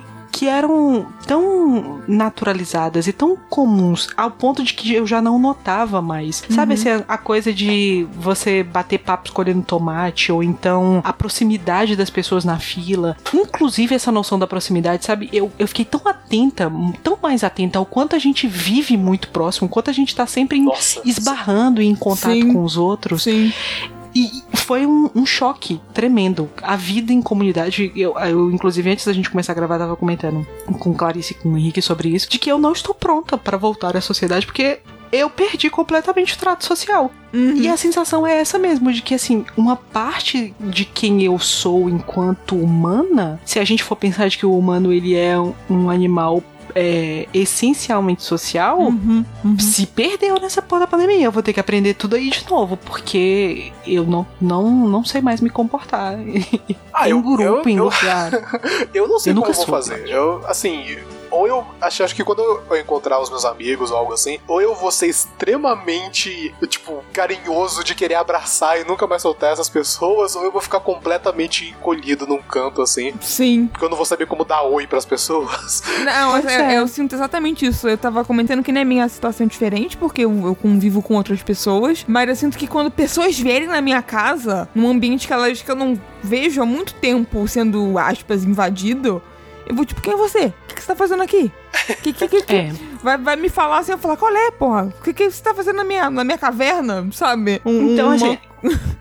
É bem verdade isso. E é isso que eu tô falando assim. A, a nível racional, eu entendo o argumento. Porque isso que o Henrique tava falando da barrinha em cima da cabeça, sabe? De que pra pessoas como eu e como ele, pelo visto, acho que, que também, a né? Clarice também, o- os contatos sociais, eles são, eles drenam a, a nossa Uhum, barrinha. uhum. Mas pra algumas pessoas é exatamente o que, o que É o oposto, né? Tem, é, vitalidade, tem né? gente que tá com a barra lá embaixo e encontrando outras Sim. pessoas, preenche essa barra e fica energizado. Isso. Tem gente que, que a, a vontade de viver, a, a saúde da vida mesmo, tá ligada ao contato com outras pessoas. Uhum, uhum. Eu entendo esse argumento a nível racional. É claro que eu não consigo deixar de, de pensar de que também é profundamente egoísta. Uhum. Sim. Claro que você esteja, esteja aí valorizando a sua barrinha, enquanto que a sua saída e a sua aglomeração na praia, no bar, no, no shopping, pode estar comprometendo a vida de uma série de pessoas que não tem absolutamente nada a ver com a, sua, com a diaba Uhum. da sua barra, né? É. Mas claro, é, é, novamente, aquilo que a gente estava falando, é, a gente está impondo aos sujeitos uma responsabilidade individual que não deveria ser deles. Uhum, Eu- uhum. E eu acho que o caso do príncipe próspero é muito pior porque trata-se de um governante. A gente não tá falando de uma pessoa, é, de um indivíduo civil que resolveu é, se valer da sua fortuna pra se, se encastelar em um determinado lugar e aproveitar das benesses da vida. A gente tá falando de um governante que abandonou a sua população à Sim. mercê, na própria sorte, pra viver bailes. E aí a gente, né, pode colocar como futilidades, mas que ao mesmo tempo fazem parte daquilo que nos faz humano. Eu me lembro bem no começo da, da pandemia, nos primeiros meses, em que pessoas que estavam ligadas profundamente à arte estavam batendo muito nessa, nessa tecla que eles estavam falando. Tá vendo aí? Vocês ficam colocando arte como se fosse Uhum, uhum. uma coisa de segunda categoria, né? Uma coisa que não é exatamente uma necessidade, não é, não é um serviço, um trabalho que é que tá ligado à manutenção da vida e agora as pessoas estão precisando disso pra se manterem bem dentro de casa. Causa- Minimamente sãos, né? Isso, por causa das lives, porque a galera tava aproveitando pra fazer curso, pra ver exposição de museu online. Ou até mesmo mais simples do que isso, eu lembro de ver muitos memes circulando é, com esse assunto, que era tipo, ah, né, você que sempre falou que arte não serve pra nada, que, que né, que a gente sabe que setores artísticos são os primeiros a receberem cortes é, do governo Uhum. e que grande parte da população não vê nada demais nisso, ou é a favor Sim. e que, né, que, que concorda, as pessoas falando, né, cancela a Netflix, então, sabe? É, não para de assistir até mesmo o YouTube ou qualquer produção cultural de conteúdo que você consome. Para, então cancela a TV a cabo, para de assistir TV, sobrevive a quarentena sem isso que, que eu quero ver, sabe? Então Sim. realmente rolou essa valorização, ou pelo menos essa chamada pra valorização é, feita pelos artistas pra arte, né? Sim, é aquela coisa, eu acho que é, é realmente um traço daquilo que nos faz humano, né? Uhum, É- é- uhum. a produção cultural é algo importante pra quem a gente é enquanto espécie, enquanto humanidade. E é isso que eu tô dizendo. Aqui, o Poe ele apresenta de um jeito irônico, de um claramente num, num julgamento moral, de Uhum. falar desses bufões, dos poetas e dos vinhos e dos prazeres. E é claro que ele tá fazendo isso julgando a posição dessas pessoas Uhum. eu tenho certeza absoluta que ele não tinha essa impressão tão crua.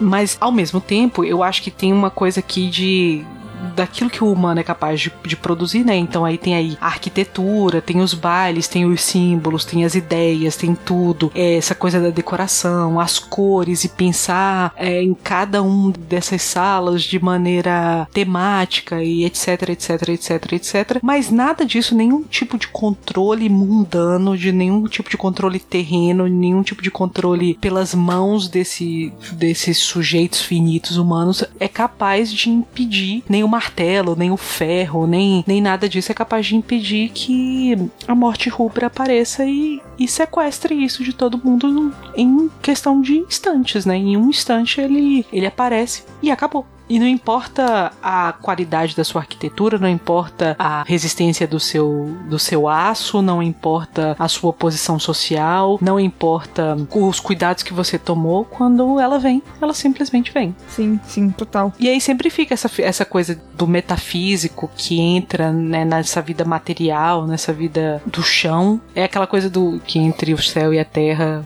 tem muito mais que a nossa van filosofia é capaz de entender ou explicar. Né? Eu acho que isso é um, um aspecto importante do que o Paul promove no conto. Essa impossibilidade de fugir, assim, né? Aqui, eu acho que no caso dele, de maneira geral, do sobrenatural, mas a impossibilidade de fugir aqui, nesse caso, da da finitude das coisas mesmo. Sim, sim. Uma outra coisa que eu acho que tem do metafísico, assim, dessa coisa de daquilo que não se pode controlar né, nesse universo. Porque a gente passa a maior parte do, do conto dentro de um lugar só, né? Uhum, tipo uhum. aqueles filmes que se passam só em um cenário. É um conto que passa praticamente o tempo inteiro dentro dessa abadia do príncipe próspero, que parece um lugar do controle, né? Que ele tá ali sob o controle que tudo acontece de acordo com a vontade, com o desejo dele. Não só o lugar foi feito de acordo com o gosto, com o apreço estético dele, Uhum. mas também tudo que acontece lá dentro está dentro Do dos interesses. dele, né? Sim, o limite que ele sabe. Por, por mais elástico que seja esse limite, né? Porque o-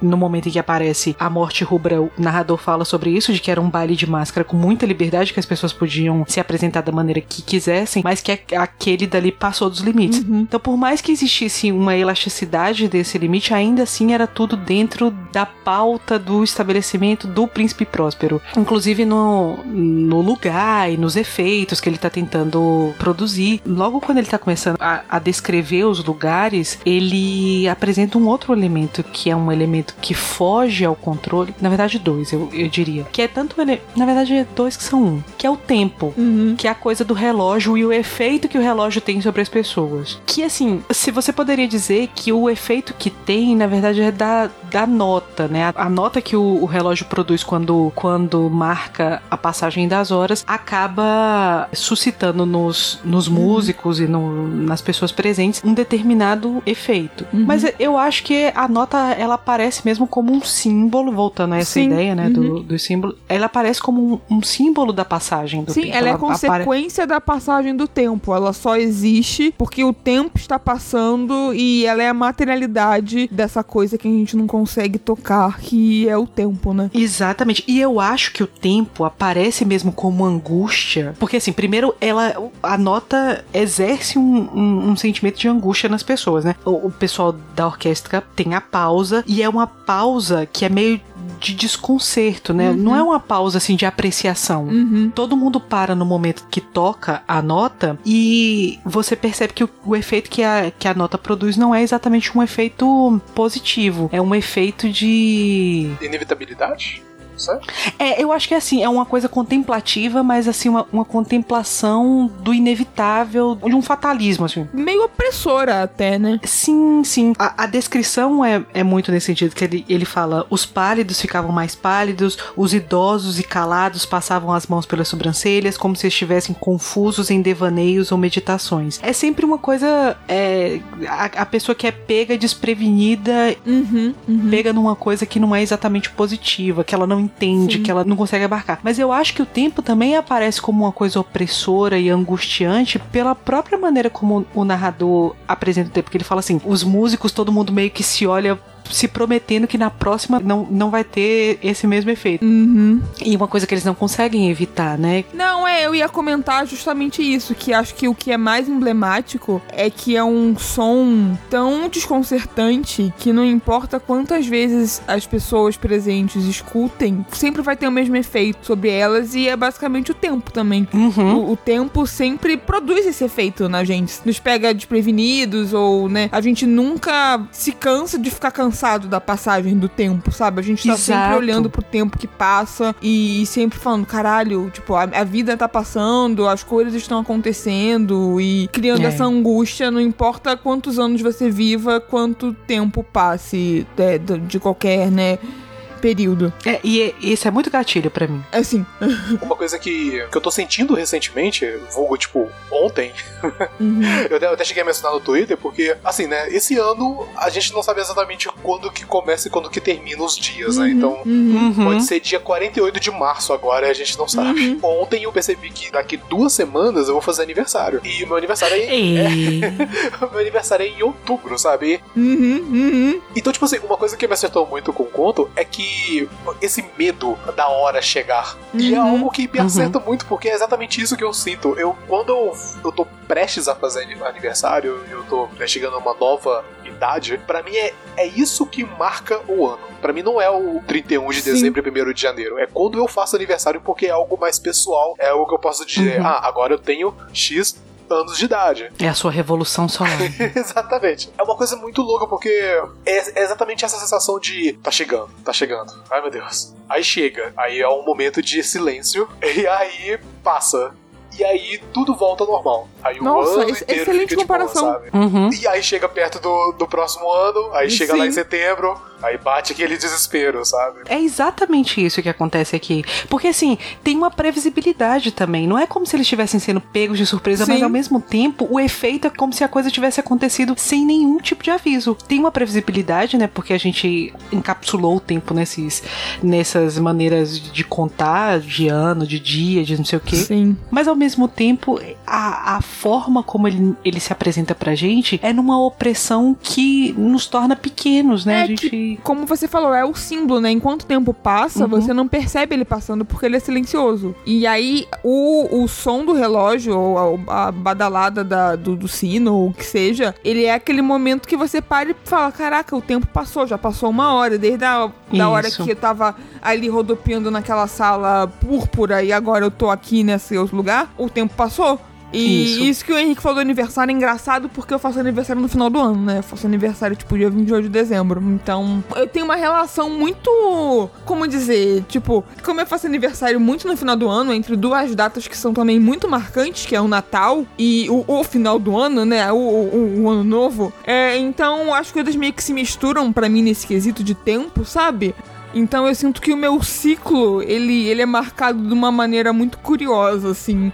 Que acho que só pessoas que nasceram na última semana, assim, do ano conseguem descrever, sabe? É, mas o, que- o que eu acho é, engraçado nessa relação que ele. que é, me parece muito a, a relação que nós três assim enfrentamos com o tempo, essa coisa que ele, ele tá tentando apresentar aqui, que é uma coisa que ele pega, né, na marcação, no, no ciclo, seja lá qual ciclo for, pra gente tá sendo aqui o aniversário, pra ele a marcação da hora, mas pra algumas pessoas também o tempo aparece de outras formas, né, na- no 31 de, de dezembro, pra outras pessoas na, no, sei lá, no ano novo chinês, no ano novo judaico. De qualquer maneira, é sempre um, um momento em que há uma, uma reflexão, né, uma avaliação do que, do que foi vivido, do que foi passado, mas ao mesmo tempo também um medo terrível do que há por vir e a sensação do tempo acabando, né, da expiração mesmo. Assim, e principalmente depois que você passa de uma determinada idade, eu, eu me lembro muito especificamente, assim, de maneira muito vívida ainda na minha cabeça, um momento em que eu comecei a perceber que o tempo já não era mais a mesma coisa. Foi quando eu completei 26 anos. Quando eu completei 26 anos, eu tive a sensação de que agora eu tinha menos tempo. Eu acho que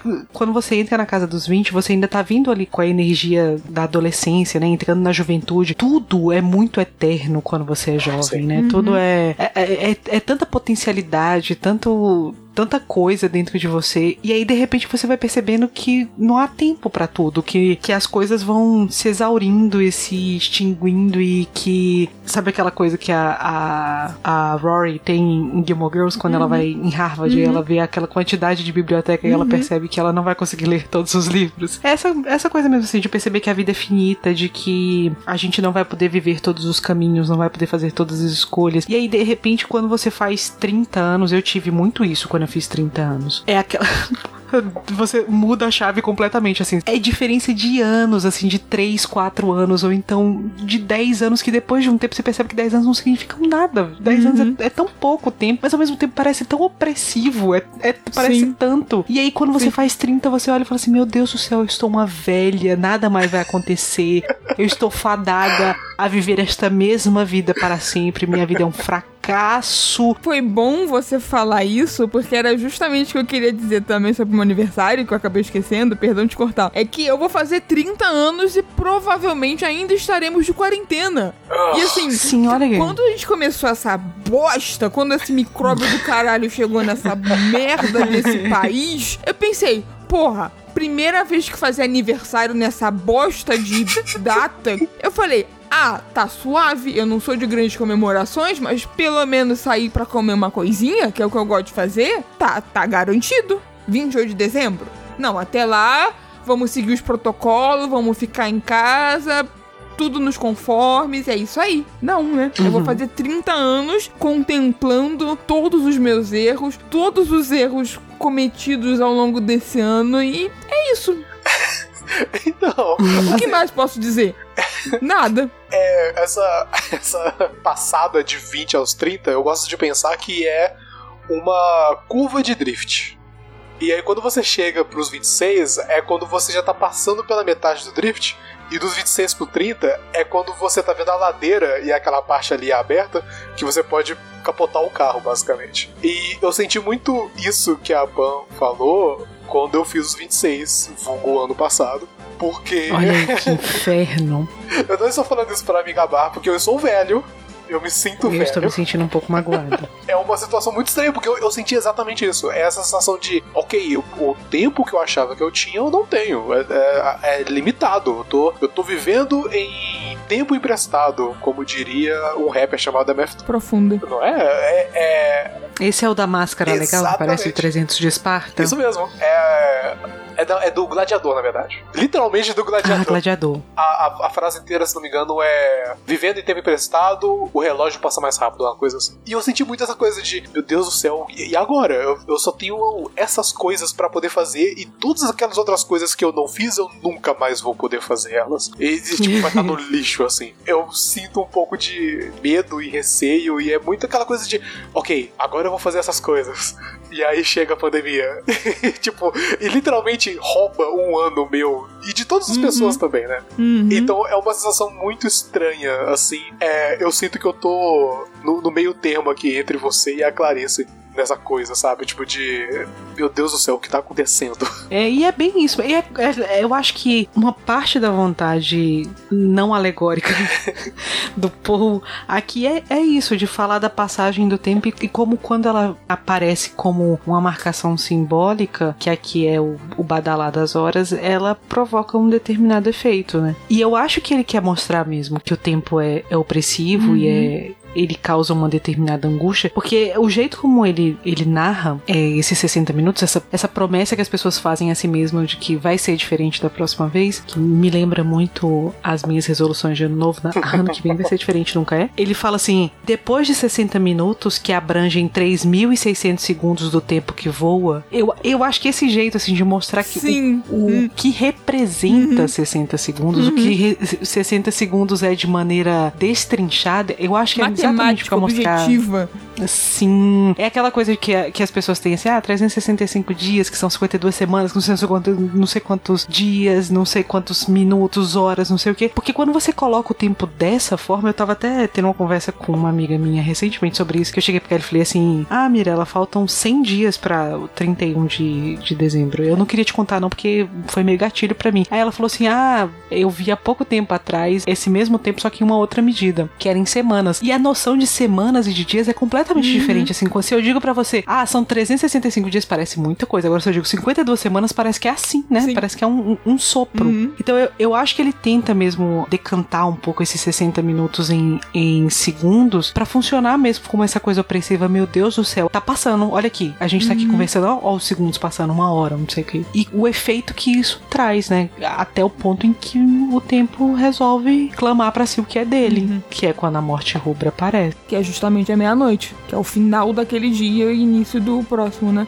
Isso, que é assim, me- parece muito claro, assim, que por mais que o, o Paul não gostasse do exercício didático, né, mas assim, sem dúvida nenhuma ele era um, um autor que gostava dos símbolos, a meia-noite aqui, ela não, não é, não precisa ser necessariamente a meia-noite, zero horas, nem nada do tipo, mas é uma representação da finitude da coisa, da marcação do, do fim do tempo, da vida, sei lá. Sim. Sim, sim. É uma coisa que eu acho, ah, eu acho que é uma das partes mais bonitas desse conto pra mim, que eu, eu queria muito que o Kindle tivesse essa oportunidade de você riscar, sabe?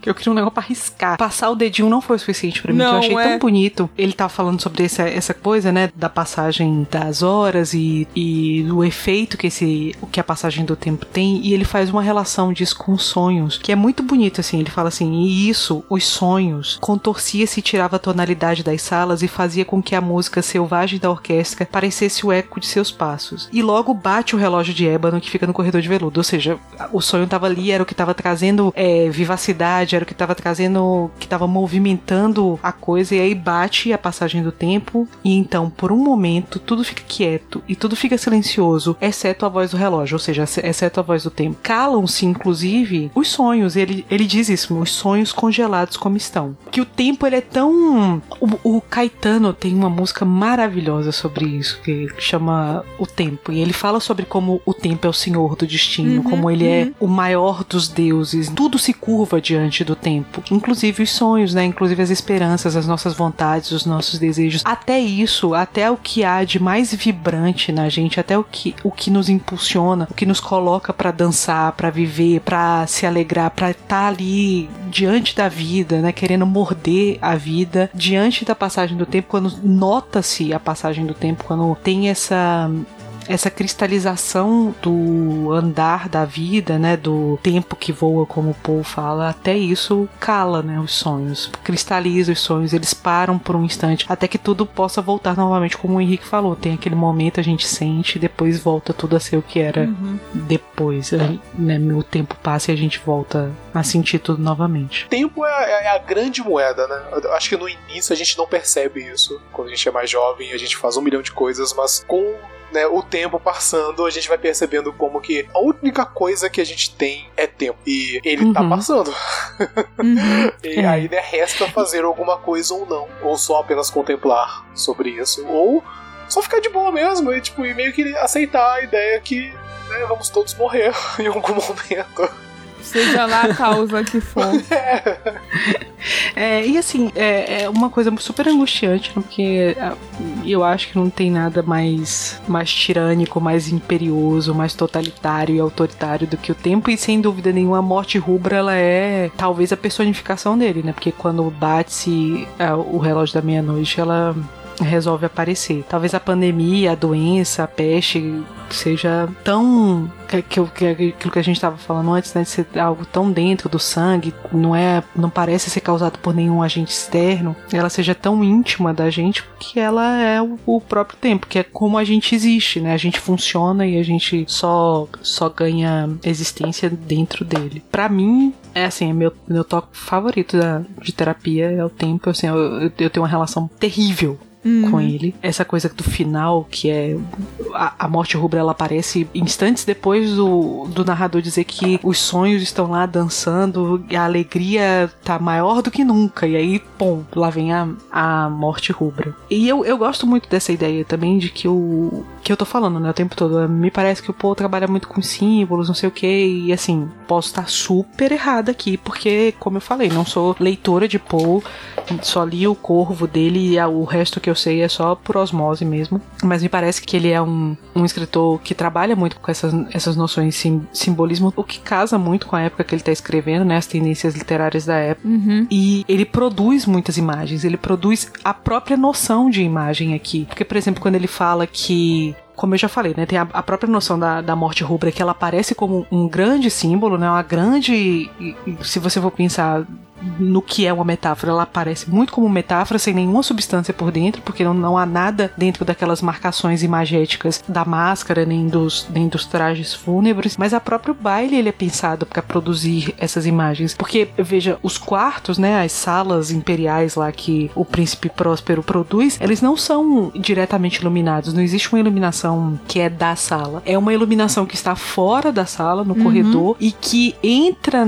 na sala através de vitrais então, é para produzir uma determinada imagem, para produzir um determinado efeito que não é entre muitas e muitas e muitas aspas, porque eu não vou entrar aqui nessa discussão entre realidade e ficção, mas é para produzir uma imagem que não é propriamente real, né? Uhum. Porque você não vê as coisas de fato. Uhum. Se a gente for pensar até do ponto de vista filosófico, né? É a parada de Platão uhum, lá na, uhum. no mito da caverna é essa, uhum. né? Que você não tá vendo as coisas de fato, você tá vendo as sombras, as projeções delas. E aqui é a mesma coisa, você nunca tá vendo as coisas dentro da sala de fato, você tá vendo projeções a partir de, um, de uma iluminação, de um foco de luz que tá vindo do externo e que tá passando por um outro meio. E o que me lembra, talvez teria valido a pena a gente falar no começo, de que o conto ele tem muitos nomes aqui no Brasil, né? Eu me lembro até que logo quando saiu a indicação no tópico, eu vi no grupo dos ouvintes o pessoal tentando descobrir se um conto que aparece em uma dessas coletâneas de contos do Paul se era o mesmo conto, porque tá com um nome diferente. Uhum. Eu nem me lembro qual é. Tá, é Baile de alguma coisa, Baile da Morte Vermelha, eu acho que é uma coisa assim. Uhum. Ele tem muitos nomes no Brasil, diferentes. Mas o próprio conto já teve dois nomes. O nome original com que ele saiu não foi esse, que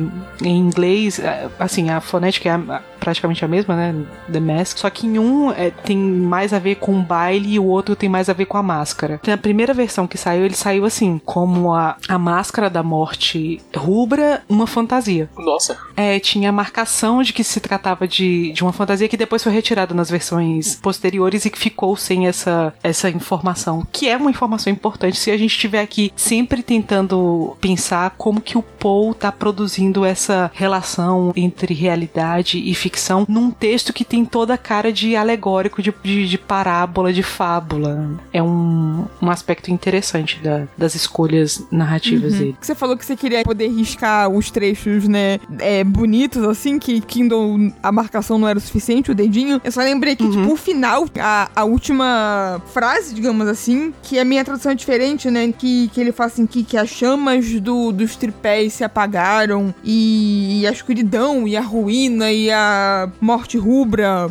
é, se estenderam, né, ao longo do território, né? Estenderam seu domínio ilimitado sobre tudo. É tipo. Caralho. É lindo né? o final, né? É, tipo, Caralho. É, é, o, né? é lindo. É o tipo de. Era mais tipo. É, hum, é o tipo fala. de ponto final que é realmente final, assim. A gente, a é, gente exato, sente exato, esse ponto é. final. E não, é muito marcante, tipo, seu domínio ilimitado, assim, sabe? É, é que realmente é dá andando aquela noção do, do quanto a morte chega e é isso, sabe? Gostou, gostou, não gostou, come menos. Porque. É, tá vendo isso aqui? É, isso é o é, reencenação do Rei Leão. Tá vendo, tá vendo tudo isso aqui? É seu domínio até onde, sabe, perde a vista. E é foda, é muito lindo esse final.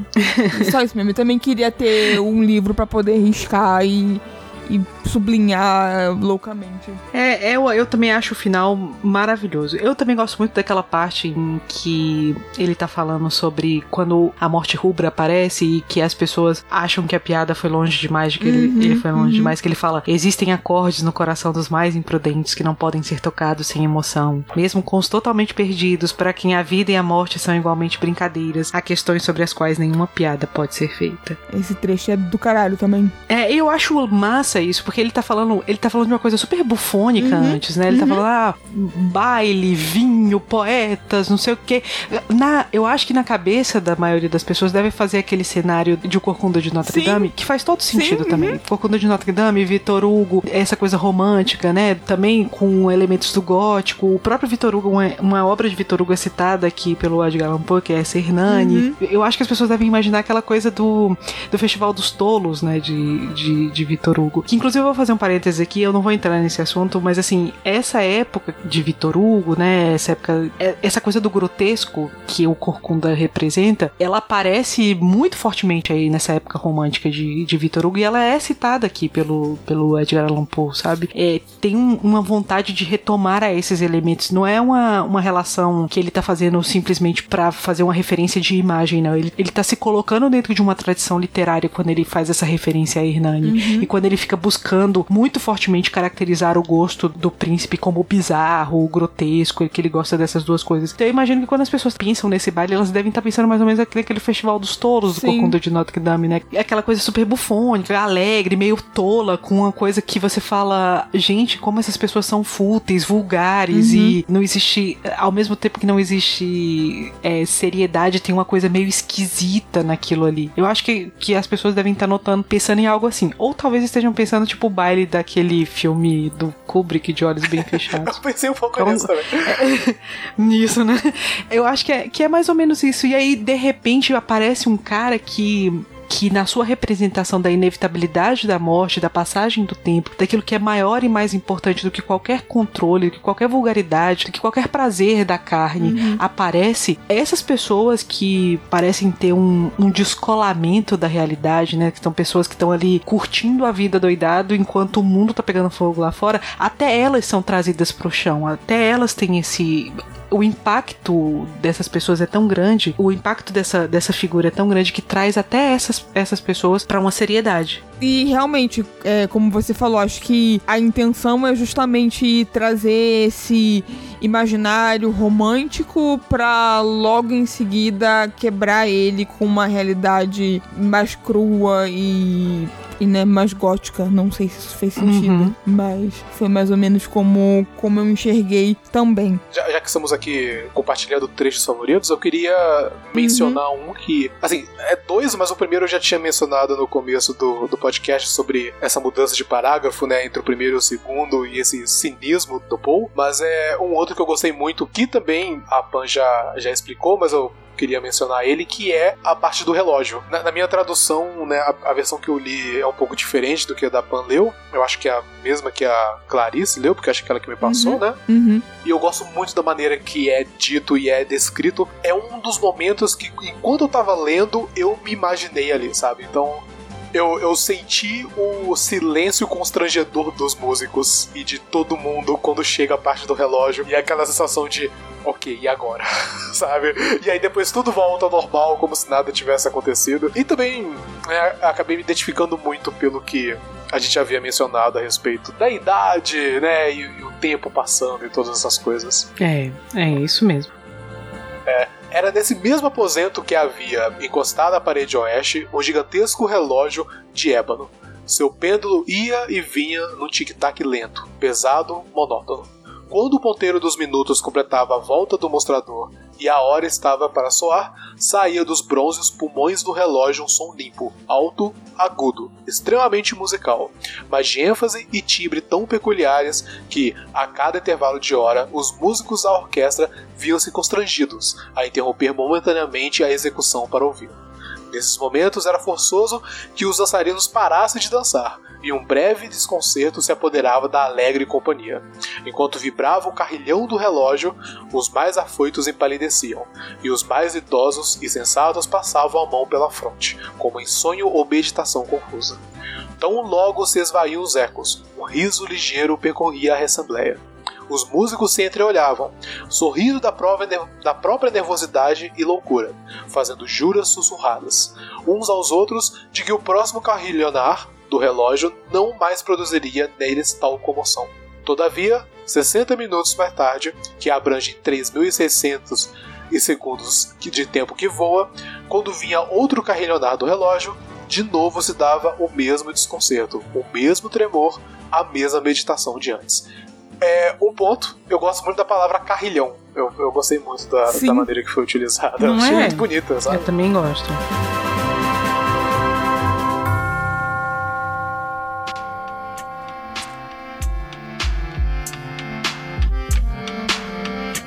Mas e aí? Valeu a pena? Pra caralho, gente... pra caralho. Nossa, assim, é claro, não sei se. Acho que as pessoas não estavam esperando que a gente fizesse alguma análise sobre a literatura gótica e, e né, porque apesar da ser formada em letras, né, vale acrescentar isso aqui, certo? É, eu não, eu não ia ficar aqui palestrinha, né? Mas eu gostei pra caralho, eu achei que foi uma boa escolha, né? Mais do que acertada pro momento que a gente tá vivendo. E gostei que a gente conseguiu fazer paralelos, né, sobre, sobre a nossa vida e sobre a, a realidade, sobre os acontecimentos é, recentes, assim, da, da história do, do mundo. Gostei, gostei muito de ler, gostei muito de ouvir impre as impressões de, de todos vocês. E falei todos vocês como se tivesse uma plateia aqui gigantesca. Mas vou gostar também quando, quando as pessoas ouvirem e comentarem. E... Eu acho que as pessoas agora têm obrigação de comentar. Sim, é, tipo, você leu pra, pra todo mundo. Eu li. Caraca, eu li. Eu, sinceramente, acho que agora virou uma questão de obrigação. E eu vou ficar muito magoada se as pessoas não, não falarem. E, é e assim, eu, eu admito também que, que me deu vontade de ousar na, num futuro próximo ou não tão próximo assim, e de sugerir outro conto pra vocês lerem. Eu já tenho ele na cabeça, não vou dizer qual é, vai ficar surpresa aí, porque Olha eu aí. não sei. Hum. O mistério. E eu acho que a gente devia organizar um dia desses pra gente fazer. É porque vocês não sabem, mas assim, antes de começar as gravações, e depois também, Henrique e Clarice ficam horas conversando sobre comida. e aí eu acho que a gente devia marcar um dia de ter um tópico ou sobre panela, porque eles passam horas discutindo sobre panela. Vocês não, vocês não têm ideia de como o mundo das panelas É muito é um mundo. Nossa. É louco. Eles passam horas falando sobre panelas e sobre receitas. Eu acho que a gente vai arrumar um jeito de fazer um tópico sobre panelas. Não, e mas olha só, o distópico já pode ter um, um trecho desse. E a punk, se, Sim. que, né? Mas a punk Eu gosta também, não, ouvindo, mas você gosta também. Eu É, gosto, então, eu é. gosto. Eu, Então não vai ser nenhum sacrifício. eu arrumo uns comentários assim de vez em quando, tipo, gente, que coisa. olha, Henrique comprou uma panela de ferro esses dias e aí olha pra você ver. Pô, a frigideira do Henrique é fina. Altas emoções. Foi, foi uma aventura e Hum. tanto, tenho que admitir. Mas, Henrique, fala aí sobre sua, sua experiência lendo Edgar Allan Poe. Então, eu, eu, eu quero não falar exatamente sobre a minha experiência lendo Edgar Allan Poe, mas sim Sim. sobre a, sobre a experiência que eu tive gravando esse podcast. Porque, Uhum. é, assim, ler, a, ler o rolê do, do. Ler o rolê do Edgar Allan Poe. Ler o conto. Opa! ler o conto que ele. Que ele ler o conto dele. É, assim, e é o que né, eu devo ter mencionado em algum momento, a menos que foi em partes que serão cortadas ainda, mas é que eu, eu tava muito crente que a gente teria muita coisa pra falar sobre, Uhum, sobre uhum. isso, porque é um, é um conto muito, muito curto, porque é um conto. Então, tipo, eu pensei, ah, vai ser algo sucinto, assim. E quando eu terminei de ler, eu também fiquei meio que. Ah, sobre o que, que eu vou falar? Será que vai ter muito assunto? Será que eu vou conseguir falar alguma coisa? É, e durante a minha pesquisa eu não encontrei também muita coisa que eu poderia abordar, então eu pensei, tipo, ah, eu devo falar no máximo uns 20 minutos aí no podcast, pronto. Eu não falei muito mesmo nesse, mas eu fiquei muito surpreso porque eu aprendi muito mais com, com Uhum. esse podcast. Então, assim, sem querer acrescentar o nosso ego, mas eu quero acrescentar o ego da Pan e da Clarice, Sim. porque Não. é, é o não seu. Méritos Não, totalmente eu, eu da sou Pan. contra também. Não, mérito tá apenas para a Pan e para você. Ah. Não. Não é mesmo? Não. Mas Ah. Não. é, eu assim, eu me senti muito mais é, informado. Eu, eu aprendi muito mais, eu entendi Uhum. muito mais e, e eu consegui me identificar muito mais com as coisas que o, que o Paul fala desse conto, Uhum. além do óbvio e da, do- da parte superficial que quando eu comecei a ler eu imaginei que seria parte do tema desse podcast, né, a respeito do né, pandemia e todas essas coisas assim. Então, é, eu, eu fico muito agradecido não só por ter lido e pela, e pela recomendação, mas também por ter participado desse podcast e ter Ah, dado algum tipo de input e ter escutado a Pan e a Clarice falarem tanto assim sobre algo que eu tenho muito pouco conhecimento e eu me sinto um pouquinho mais inteligente depois de ter Ah, passado que por isso. absurdo. Que absurdo, Henrique. Que absurdo. Eu também achei um absurdo. Agradece meus elogios, por favor. Obrigada, Ai, Henrique. obrigada, Henrique. ai, ai. Então, é isso, né, Pan? É isso. É isso, fica aí desculpa. E olha só, pra- não, desculpa, Desculpa não. Assim, Não tá desculpa. não tá desculpa. A única coisa que eu quero, se eu escolher um conto em algum momento, é que Uhum. você seja mais palestrinha. Ah, é? Eu fiquei com muito medo de ser palestrinha. você ficou com eu, medo de eu ser me segurei palestrinha? Porque, porque, sei lá, de ser pedante, de ser. Hum. Sei lá, pau no cu. Ah, É pau porque no aqui cu. não é um lugar pra isso, né? Entendi. Sei lá, gente, não sei, Entendi. gente, tô Ah. É que aqui não é o Dash, né? Se fosse um Dash de, de literatura, aí eu acho Mas que eu, podia, eu poderia seria ter mais. sido. Então, assim, olha só, pessoas. Podia... Você aí, ouvinte, você não quer que a Pan seja a palestrinha da próxima? Eu aposto que você quer. Não, não, não olha com essa cara, não. Eu aposto que você quer. Se você não quiser, tudo bem. Comente aí também que nós vamos, né, levar em consideração. A sua opinião é muito Isso. importante para nós. Ah, para nós. Responda aqui esse formulário pro nosso TCC, por gentileza. Mas, mas é isso, Tá, Pan. Então até o, o distópico, Até o né? Até o distópico. distópico. até a audição. Um beijo pra vocês e até mais. E eu espero que o mundo não acabe até lá. Ó, acabe. Acaba logo, não aguento mais. Não! Pera aí! Beijos. Tchau, gente! Tchau! Living off borrowed time, the clock tick faster. That'll be the hour they knock the slick blaster. Dick Dastardly and Muttley with sick laughter. A gunfight and they come to cut the mix master. ICE Cole, nice to be old. Y2G Steve twice to threefold. He sold scrolls, low and behold. Know who's the illest ever, like the greatest story told. Keep your glory gold and glitter. For half, half of his niggas to take him out the picture. The other half is rich and it don't mean shit to. Villain, a mixture between both with a twist of liquor chasing with more beer. Tasting like truth for dear. When he at the mic, it's like the place get like, oh yeah. It's like they know what's about to happen. Just keep your eye out like I, I capping. Is he still a fly guy clapping if nobody ain't hear it? And can they testify from in the spirit? and living the true gods. Giving y'all nothing but the lick like two broads. Got more lyrics than the church, got ooh lords. And they hold the mic in your attention like two swords. Either or either one with two blades on it. Hey you, don't touch the mic like it's AIDS on it. Yeah, it's like the end to the means. Fuck type of message that sends to the fiends. That's why he bring his own needles and get more cheese than Doritos, Cheetos, or Fritos. Slip like Freudian, your first and last step to playing yourself like accordion.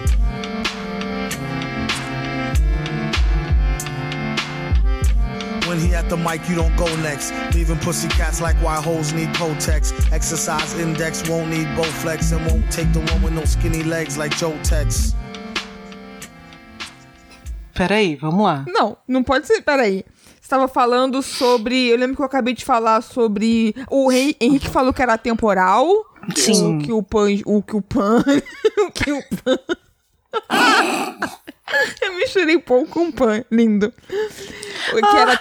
Edgar Allan Poe. Sim. Muda pro no Telegram o seu nome.